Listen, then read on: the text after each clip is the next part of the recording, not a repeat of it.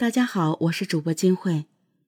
一九九三年二月至八月间，云南大理、保山、楚雄一带出现多宗离奇死亡事件，受害者一共四人，全部为男性，死亡地点都在旅馆。他们中有云南本地人，也有湖南、江苏来的外地人。死者年龄跨度也大，最年轻的二十七岁，最大的五十二岁。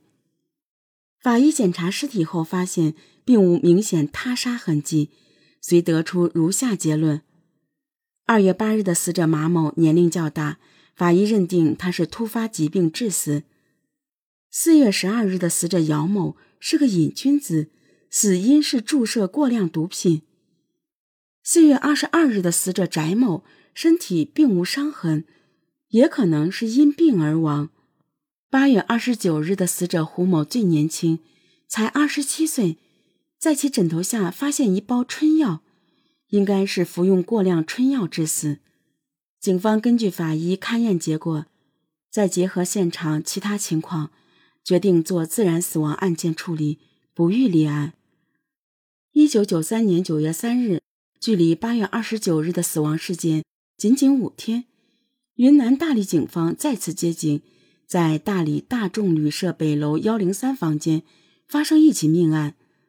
死者名叫王良，老家在浙江诸暨县排头镇，是个正经的生意人。来大理是为了做买卖，身上带着一千元现金及不少货品。经过仔细尸检，警方发现死者右手腕有明显电击痕迹。而且随身物品丢失，遂认定这是一起杀人抢劫案。大理警方将案情上报后，云南省公安厅感觉事态严重，根据各地汇报来的信息，他们作出判断：云南境内出现了一名连环杀手。尽管大理、保山等地法医出现误判，将辖区内的旅馆死亡住客定性为自然死亡，但五月间。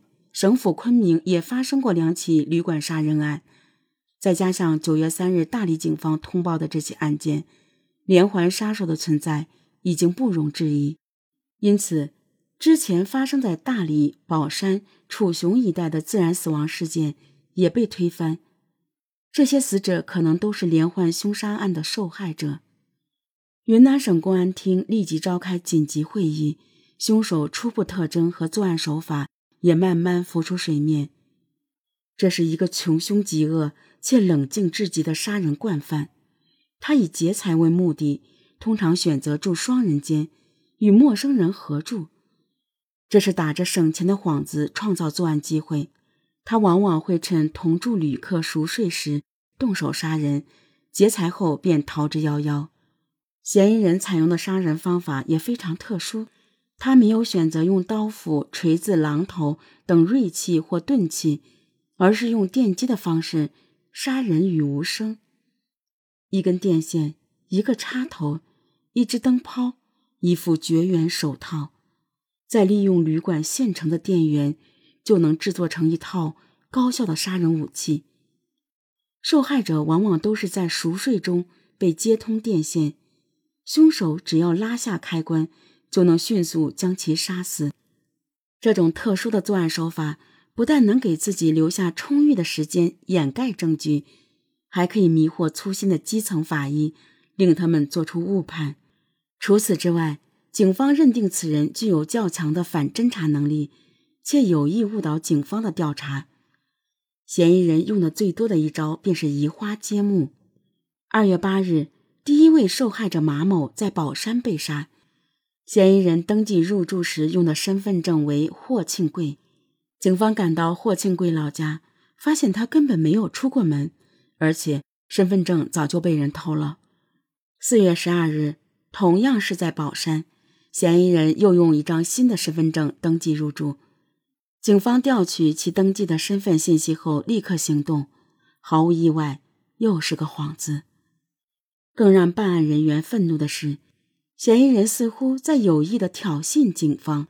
四月二十二日，嫌疑人流窜至大理作案，登记入住的身份信息竟然属于四月十二日死在宝山的那名受害者。看来，靠嫌犯主动留下的登记信息破案，似乎是一条死路。警方尝试从嫌疑人体态特征等方面入手突破。经过摸排走访，调查人员初步刻画出嫌疑人的体态特征：嫌疑人为中年男子，身高一米七左右，作案时常穿一身黑色西装，脚蹬黑色皮鞋，手提黑色皮包，讲不太标准的普通话。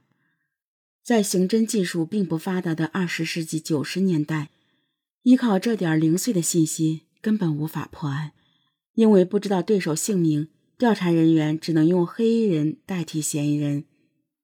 毫无疑问的是，调查人员需要更多的侦查时间，但在省公安厅高层看来，形势已是迫在眉睫，因为所有参与或者了解案情的人都知道，此人隐蔽性极强。